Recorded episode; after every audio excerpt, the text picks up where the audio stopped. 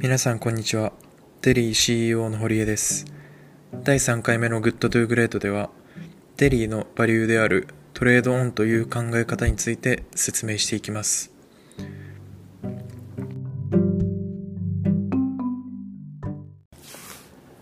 はい。じゃあ今日はですね、えー第3回目の Good to Great の、えーポッドキャストとなりますが、えー前回ですね、えー長期思考で考えようねっていう話が結構ツイッターとかでも好評だったので、まあそもそも長期思考っていうものが会社のバリューにどう紐づいてるかみたいな話をちょっとしたいなと思って、ちょっといろいろと、まあ一緒にバリューを作ってきた、えーまあ人事担当の柴田さんを呼んで、いろいろとまあ質問とかどんどんしてもらって、えーメンバーのみんながこんなこと疑問に思ってますとか、まあ、これ長期的にもこう会社のculture deck とかにも載せていきたいと思うんで、なんか疑問に、新しく入ってきた人がこんなこと疑問に思うんじゃないのみたいな話を、よく来る質問とかをそうですね。僕の方から聞いていければと。してもらえばいいかなと思います。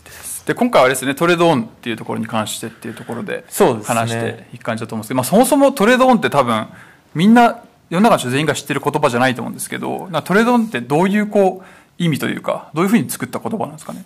そうですね、あのートレードオフって言葉の、まあ、簡単に言うと逆です。うんでトレードオフってどういうことかっていうと、まあ、皆さん、まあ、わかると思うんですけど、何かを得るために何かを捨てましょうみたいな。うんうんうん。そういった、まあ、意思決定のことを、まあ、トレードオフと言いますと。うん。で、まあ、はしょって話すと、うん一番最初に、トレードオンっていうのはすごく難しい意思決定が多いんですよね。うんえっと、何かを捨てて何かを得るっていうのはすごい簡単だけれども、僕らも得して、クライアントさんも得しよう。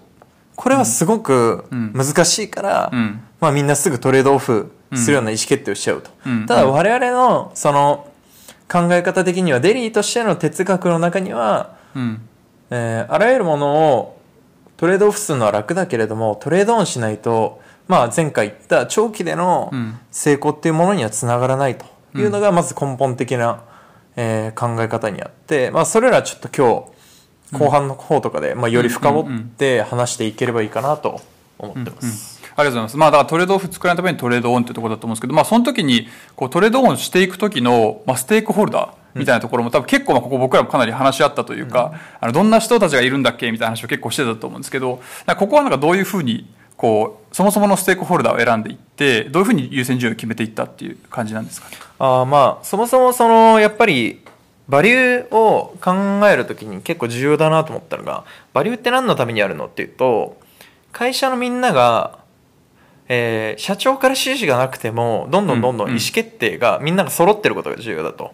で解釈のズレが起きないように、うんうん。えーすることが重要だよねっていう話があって、まあそもそもバリューっていうものがみんなの道こうしるべになっうんうんてうん。はいはいい。けばよいと、うんうん。でそこで解釈ずれてるとどんどんどんどんまた指示数が増えちゃうと、うんでまあうちのまたこれも根本的な考えとして、ルールを作るよりも自律的な組織であった方がいいよねっていうのが思っているからこそじゃあ自律的でやるっていうのはみんながこう、うん。考えてることが一緒であればより自律的にできるし、うん。考えてることがまたバラバラだったりするとどんどんどんどん指示とかルールとかできちゃうよね、うん。みたいな話があるんでやっぱり重要なのは意思決定の、まあ、優先順位というか順番を決めましょうと。ただし、うん。えっと、別にこれは優先順位というよりはやっぱりどこを起点に意思決定をしているかっていう順番をまず作りましょうっていうのを確か話したはず。例えばあれですよね。なんかそのクライアントさんからめちゃめちゃ高い金額の,、うん。あのまあ、案件をもらえそうだけど、これちょっとお客さんにとって結構根がありそうだけどどうしますか？みたいなそういう意思決定があったタイミングとかで、うんまあ、この順番が使われるみたいな感じになるんですか、まあそうですね。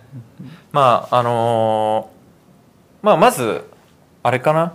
その、うちが一番最初に出した、ステークホルダー誰がいるんだっけ？みたいな話の時に、一番最初話したのが、まあ、ユーザーさんとかクライアンクライアントさん、つまりユーザーさんとクライアントさんでうちの中であえて分けてるのは、ユーザーさんはこう、C 向けサービスなので、うん。まああの、使ってくれるお客さん。で、クライアントさんっていうのはそこに広告を出稿してくれるメーカーさんのこととかをうちクライアントさんと呼んでます。で、まあこの二つはあるんだけれども、みんなこれだけだと結構思ってるけども、そうではなくて、チームがあったり、個人があったり、でもよくよく考えてみると、いや、世界っていうステークホルダーもいるよねみたいな話になって、うん。うんうんまあ合宿でこれいろいろ話したんだよね。うんうん。で、まず一番最初に何が重要かなっていうのをいろいろ話した時に、みんな最初ユーザーさんじゃないみたいなそうですよね。話が出たよね。うんうんとか、いや、社員さんじゃないとか、そうそうそう。いろんな解釈あったよね。ここはかなりいろんな話しましたね。で、ドンで出したけど、結構みんなずずれれてた。たずれてた。そうですねでもまあみんなで話し合う中で、えー30年、50年成長し続けて健全な成長している会社って、どこが一番重要なんだっけっていうと、やっぱり、まあ、うちの会社の、こう、ビジョンである、ビーザさんって言ってるけど、うん。世界にとってうん。良いものでないと、そもそも、ね、残らないんじゃないかと、うん。プロダクトとして。うん。まあ確かにそうだなって話があって、例えばどんなことがあるかっていうと、まあ今自動車会社でテスラとかものすごい時価総額上がって伸びてますと。うん。でも、まあなんでテスラがすごいかっていうと、うん。もちろんまあブランドがかっこいいとかいうのもあるんだけれども、電気自動車とか、まあそういった環境に優しい車としておそらく今後伸びていくんじゃないかと。うん。うん。うん。で、一方で、まあ、今売り上げはもっと高い会社っていっぱいあるんだけど、テスラよりも売り上げ、売り上げは高いけれども、時価総額低い会社いっぱいあると。うん。これは何かっていうと、まあ、電気自動車とかではなくて、ガソリンとか、うん。まあ、他の燃料を使っていて、環境に、まあ、よろしくはないものをいっぱい使っているけれども、まあ、現状、一番うん。値段も安くて、人類が一番多く使っている車を開発している会社がいっぱいあると。うん。で、結果的に最終どっちが勝つってみんなが思ってるかというと、テスラが勝つと思ってるから時価総額が高いわけじゃないですか。ですね。で、まあ、テスラはこれを、うん。資金をどんどんどんどん調達していって、うん。まあ世界で戦っていると。つまり何を言いたいかというと、結局、世界とか環境とか社会にとって良くないものっていうのはどこかしらで、まあ規制されたりする。うん。うん。うん。と。だから世の中にとって良くないものを作っていたら、短期的にはシェア取れたりするかもしれないけど、うん。まあどっかでその順序っていうのは崩れるよと。ね。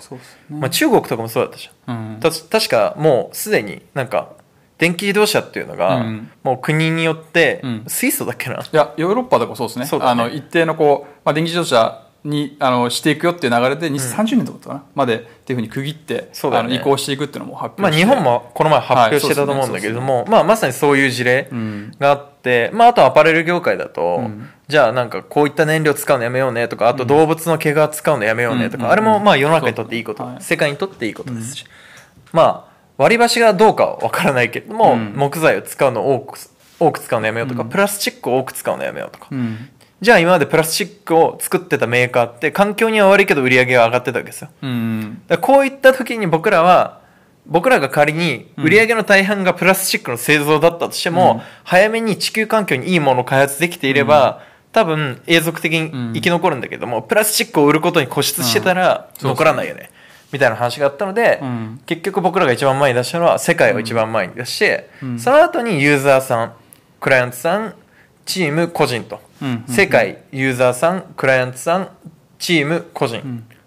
そうですね、で結構なんかこの時、まあ、僕らもこれそもそも優先順位つけるかつけないか話も結構うん。なんかその時議論したような気がしてて、うん。いやこれ全部フラットとか全部トレードオンしないといけないんだから誰かマイナスとかってダメじゃないみたいな話があったけどその時もともと一回多分皆さんに発表した時もなんか不統合みたいな形でやってたけど、はいはい。まあ、実際ってこう不統合じゃないよねみたいな議論も結構あったと思うんでそこもちょっと堀江さんのそうですね、はい、だから、まあ、優先順位ではないんですよね。優先順位ではなくて全員が一番得する形を考えようとしたんですよ、うんうんうん。で全員が一番得する形ってなんだと、うん。まあそれが長期で続くとよりいいと、うん。考えた時にまあ、世界が前に出てユーザーさんクライアントさん、うん。うんチーム個人と、うん。でこれがなぜなのかって話ですよね、うんそうですね、はい。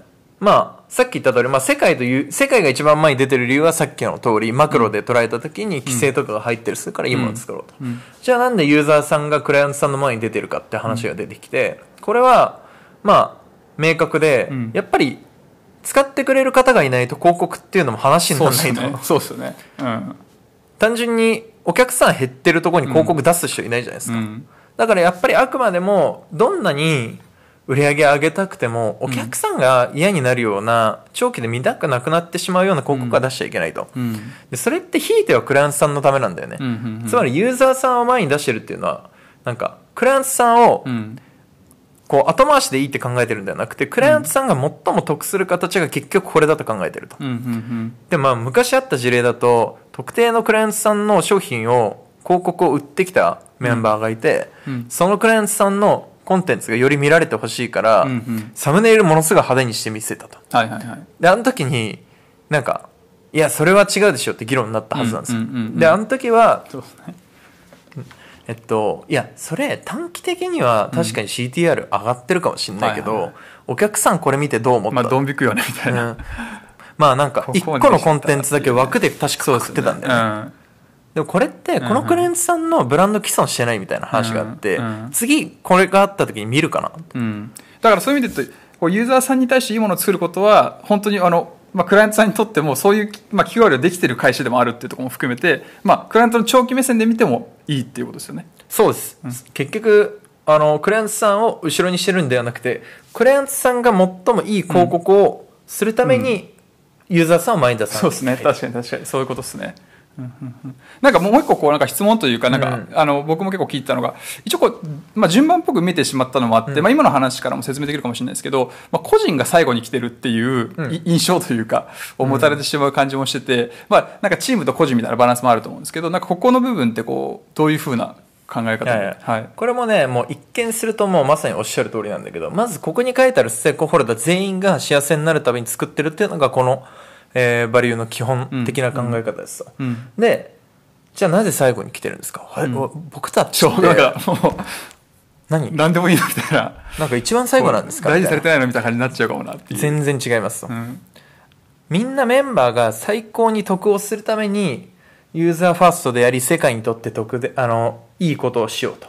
うん。で、まず、クライアントさんとかチームがあって、個人があると。で、ななんでなのってよく言われるんですけども、うん。これらの順番を守っていると、結局個人に入ってくるうん。収益とかリターンっていうのも最大化されると思ってるんですよね。うん。この順番さえ守ってれば会社っていうのは、まあ技術的なこう発明っていうものが僕らが仮に遅れてなければ、絶対個人、あの、勝負には勝ち続けて、うん。個人に対してもリターンが最大化できると。ただし、どっかで、例えばユーザーファーストじゃなくて我々の収益とか個人がうん。誰かが得しすぎるようなこととかをやってしまうと、例えばチームが崩壊したりだとか、うん。まあそうですね。まあプロダクトのマーケットシェアっていうのが、えー全く取れなくなってしまったりだとかすると。なのであくまでもマーケットシェアを取ってちゃんと、えっと、クライアントさんに満足してもらって、で、ちゃんと会社が健全に成長した上で、うん。それらが一番、えっと、個人に対してもお返しできる方法だと思っていると。うん。だから、あえてここにあるんだけれども、これは、事実上、個人が別に一番前にあってもおかしくないぐらい個人は大事にしてるんです。うんうんでもそのためにこの意思決定の順序をみんなで守るっていうのは非常に大事な考え方で、うん。決してこれは優先順位の問題ではなくて、うん。えっと、意思決定の順序を決めたものだというのが、まあ、このバリューのうん。非常に重要なポイントかなと。だから個人をないがしにするっていう意思は全くあの1ミリもこの表の中にないってことですよね。むむしろうん。個人に対しても最近の、えっと、我々の考え方っていうのは、うん。えっと、みんながやる気を出すぐらいちゃんと個人に対してもお返しをしていこうと。うんうん。で、それがまた優秀な人材をどんどんどんどん集めるチームになっていくとうん。信じているので、うん。全くそういう話ではないし、うん。あと、まあ、トレードオンっていうのはトレードオフしないって話だから、うんえっと、例えばチームが前に出てるけれども、うん。チームがか営業利益を出すためとか、チームが利益を出すためとか、決算のために、みんなの給与を減らそうっていうのも我々なくしてると。そうですね。うん。例えば、この前、まあ、あの、改めてその評価のうんうん。話をしたじゃないですか。多くの会社が、会社が新規の投資をしているときに、うん。営業利益に連動して報酬が決められている会社が結構多いと。うん。で、これをやると僕は良くないって言った理由があって、それは、えっと、結局、それってチームの都合で、うん。えっと、どんどんどんどん新新規の投資をしているだけであって、うん。うん。まあ、個人にとっては出してるバリューが変わらなかったです。そうですよね。で、これで、うん。えっと、みんなの報酬が減ってしまうっていうのは関係ないじゃないですか。うん。みんなのバリューっていうのは、出してるバリューっていうのは変わんないし、能力が変わらない。だから結局、僕らの考え方的にはトレードオンすると。うん会社の利益と個人の報酬をトレードオフしてしまうんではなくて、うんトレードオンしようとしてるからこそ、この順番になっているし、うんうん僕らは営業利益と個人の、えっと、報酬っていうのを連動させないって決めたんだよね。そうですね。そうですね。まあ、そこにもまあ、僕らのこう哲学っていうのが評価の中にも入ってるかなとうん思ってます。なんかすごいここも、まあ、トレードオンって結局めちゃくちゃ難しい話だと思ってて全員がハッピーになるこう、うん。絶妙なバランスを多分あの突き詰めないといけないっていう話だと思うので、まあ、それこそこう個人みたいなところで言った時に、まあ、ダメな例みたいなことを言うと多分その面接とかでも僕らうん。も結構初期の頃からずっと言ってましたけど、自分にベクトルが向いてる人うん。みたいなやつは、まあ、きついよねって話してましたけど、結構の絶妙なバランスでこう組まれているこれトトレードオンの構図っていうのを、まあ、自分のキャリアのためとかあの自分の成果のためみたいな感じでちょっと崩してしまう。みたいな人は、だから僕らとしてはずっと NG にしてきてるっていう感じですよね。まあ実際その まあよくこう僕が言ってることであの相田光夫さんがこう奪い合えばえっと、なくなっちゃうし、うんうんうん。えっとまあ争いが起きたりすると、でまあ譲り合えば余るよねって言ってるけれども、これもまずお客さんとかを世界をうん。優先順位で考えれば、うん。余り余るような価値が生まれるから、うんそれをみんなで分け合おうぜっていう順番を理解してる人と働きたいと。うん。それが我々の収益を最も生む方法なんだから、うん。長期的にね。うん。それをちゃんと理解してない人が、いや自分ばっかりが先にうん。得をしようみたいな人とか、これってね、まあ、あんまりメンバーの人でこれをできる人って多分いないはず。これをできてしまうのは多分役員とか社長だと思う。うんうんうん。僕自身の絵の戒めだと思うけど、うん。チームのみんなが全然得してないし、うん。いいものを生み出してないけど僕だけが得してしまうみたいな意思決定って、まあ別にできたじゃん今までの経営してる中で7年間で、うん。だからまあそういうことを僕自身含めて社長含めてしちゃダメだと。うん。まずはチームを最優先して考えようっていうのがこの考え方ですね、うんそしたら絶対帰ってくんだよね。あそうっすね、うん。そうっすね。これが逆転してる会社が多いんじゃない？社長個人ばっかりが得しようとしちゃう。ね。ん、なんか本当にこのトレードオン崩してで失敗してるパターンはすごいあのどこの構図見てもありますよね。なんかそのユーザーさんとクライアントさんの間でクライアントさん重視しすぎちゃってる、うん。で短期思考でやっちゃってるとかもそうだし今の話の代表の人が自分にベクトル向いて選んじゃうとか。やっぱり、だから結局僕も自身もチームのみんなが先にハッピーになってくれてモチベーション上がってくれて、うん。どんどんどんどん世の中のこうにいいプロダクトをものすごい熱量を生むようなプロダクトを作りたいと思ってもらえれば、うん。結果的に会社がうん。大きくなりじゃあ社長自身だっていつか得をするじゃん、みたいな考え方をできないといけなくて、うん。これが全メンバーそう思ってないといけないんだよね、うんうんうんなんだけどいや俺もう俺はなんとかここに給料上げたいみたいな、そっちが最優先になっちゃうと、うんやっぱりどこかしらで崩れちゃうね。いい意思決定っていうのは、この話ってなんかずっと堀江さんの中であったんですか？それともなんかどっかでパキッと変わってうん。あのハマったのか。なんか結構考え方的に結構会社も割とこう舵切ったというか去年。っていうイメージはあったんですけど、まあ、舵切ったというかこう明確にしたっていう意味なんですけど、まあでもやっぱりうん。まあ、前回長期志向の話しましたけど、うん。やっぱりこの会社を長期で伸ばすためのえっとこうビューに変わってったというか、うん。今までって例えばまあじゃあ上場までいかに頑張ろうみたいな話とかがみんな、まず会社がちっちゃい時、うん。考えることじゃないですか。そうですね。まずままずそもそももう、あの黒字にしようみたいな話からそうそうそう。の そうですよね。でも別にそこってもううちからしたら全然どうでもいいことで、優先順位まずめちゃくちゃいい事業を作って、いい人材を集めて世の中に対していいことしていこうって、う。ん。これらが優先順位なだけであって、結局まあ見る視点っていうのが、じゃあ、え5年後の、うん。えー上場に向けてみたいな話なのかそれとも30年後に向けてなのかみたいな話になった時に、僕らの事業って長く時間がかかるものだよねと、うん。例えば生鮮の EC とか、うん。あとはまあそうですねクラシルの世界展開とか。うん。そういうものを長く戦わなきゃいけないんだと。うん。考えた時に5年単位ぐらいで考えてちゃダメだよねと思ったから、うん。やっぱりより長期で会社が反映する形を考えたと。うん。でそれをサステナブルに長期で、えー福利で伸びていくような会社を作らなければいけないって考えた時に最も重要だと思ったのが、うん。全員の幸せが連鎖し続けることなんだよね、ステークホルダーの、どのステークホルダーが誰かが損をこいてると、うんうんなんか俺だけ我慢してるみたいになっちゃうと、その連鎖っていうのはどっかで崩壊するから、うん。やっぱりなんかこう螺旋状にこの成功っていうのは繋がってると思っていて成功ホルダーがみんながこれをつこう繋げてくれてるわけですよ。うんうんうん。で、これがどっかで欠けてしまうと、例えば、いや、この会社、個人がうん。全然、まあチームメンバーがうん。全然、うん。なんかハッピーになってないよねと。そんな会社にいいメンバー集まりますかと。うん。戦いっていい市場において、いいこう時期にどれだけいいメンバーを集められたかっていうのがうん。大事なはずなのに、そこのメンバーっていうのが最終的に集まんなくなる会社になってしまうとうんうんとかだから成功ホルダー全員の幸せがうん。長期で螺旋のようにつながっていく会社を目指さないといけないと。うん。でこれ誰かを欺いてしまったらうん。どこかで全員が損しますよって話なんで、まあ、より長期志向になったかなと。全員の幸せを考えるのが会社にとって最も合理的な決断なんじゃないかなと思ってるわけですね。すね。まあ、これはでもやっぱりあれだね、僕らからクライアントさんに提供するものだって、うん。今売れたとしても、うん。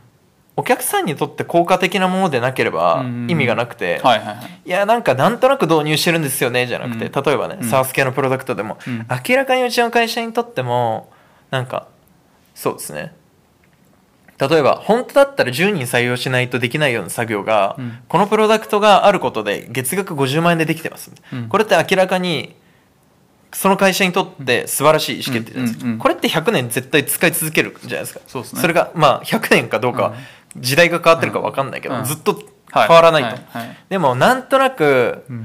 営業でご利用しされて人間関係で、まあまあ分かりました分かりました。導入しますよみたいなものって絶対どっかでなくなるわけそうよ、ですね。なんとなくバズワードでトレンド化していって、うん。まあ、導入しちゃったものとかって絶対どっかでなくなるから、うん。やっぱり全員にハッピーになってもらうっていうのは本当に大事だそうですね。そうですね。ん本当にこれが作れていけば本当になんか誇れるサービスだったり誇れる会社に間違いなくなりますもんね。どこから見ても隠さないといけないことはないというか。うん。うん。そういうふうなものを作っていきたいとそうですね。まあでもなんか思い返すとこの話が出たのってその、プロダクトって気づかないうちにうん。ユーザー価値以外の何かに引っ張られて、はいはいはい。そのプロダクトという建物をみんなで建築してるのが崩れていっちゃうねみたいな、ピサのシャトー理論ですそうそうねピサのシャトーっていうのは多分傾き始めてた時あんまりみんな気づかなかったけどそれが何十年も続いていくうちにものすごい傾きになっちゃったと思っていてまあピサのシャトー調べるといろいろ違うんだけど。そう俺それは思いました。違うんだけど まあまあまあ、まあ、分かりやすく言うとそうそう分かりやすすく言うとね、でもなんか建物ってうん。傾き始めたら気づかないんだよ、うん。いやちょっと今回はユーザーファーストせずに売り上げに集中しようとか。中にいると分かんないですもんねその分かんない分かんない。うん。でもそうじゃなくてやっぱりこうちゃんと縦に価値を積み続けていくことが重要であって、うん。この順序を守っていけば間違いなく、うん。えっと崩れないと。我々の価値っていうのは。マーケットシェアも崩れないと、うん。それが崩れていくと新しい新興企業とかが利益度外視でまずマーケットに入ってきた時に、ん。さらわれるわけよ、そうですね、うん。もっと便利なものを使われて、でまあマネタイズをしすぎてそこが穴になってしまうみたいなことよくあるじゃないですか、はいはいはいでそこが大企業がもうすでになんかこう、シェアは取れていて独占したと思っているけれども、うん。なんか一部どんどんどんどん売り上げのために、うん。まあものすごいユーザーにとって不便を被るような機能をうん。導入してしまうと、そこを狙われてまたマーケットシェアを取られてしまうから、やっぱりこれが守られてないとイノベーションのジレンマみたいなのがやっぱり発生し得るかなと思ってます。ありがとうございます。じゃあ最後に、あの、まあ、みんながこう、普段使っていく上で、結構その、ハートトゥーハートとか、うん。まあ、 good to great とか、うん。まあ、 great だよねとか、なんかこう、うん。なんか困ったら初で話そうよとかっていうふうにうん。結構、こう、使いやすいところもあると思ってて、こう、 trade-on って結構まあ概念的に割とまあ広いところをうん。こう示してて、あの、大きな意思決定にこう、かかってくる部分が多いような印象はあるんですけど、まあ、普段からこう、デリーのみんなうん。がこう使っていくためになんか運用面とかでこうこういうシーンだったらこう使ってほしいとかってなんかあったりしますか、まあでも今日話した通りですね。あのこの言葉自体をものすごい使うっていうより普段から意識してほしいと、うんうんうん。でこの意思決定の基準世界ユーザークライアントチーム。うん。でメンバーと。うん。